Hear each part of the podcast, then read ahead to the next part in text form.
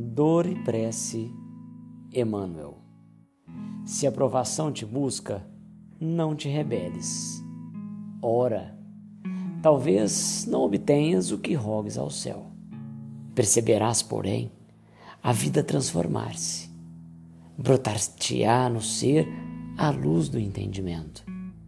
Ouvirás em ti mesmo a voz da compreensão e notarás que dor é uma bênção de Deus.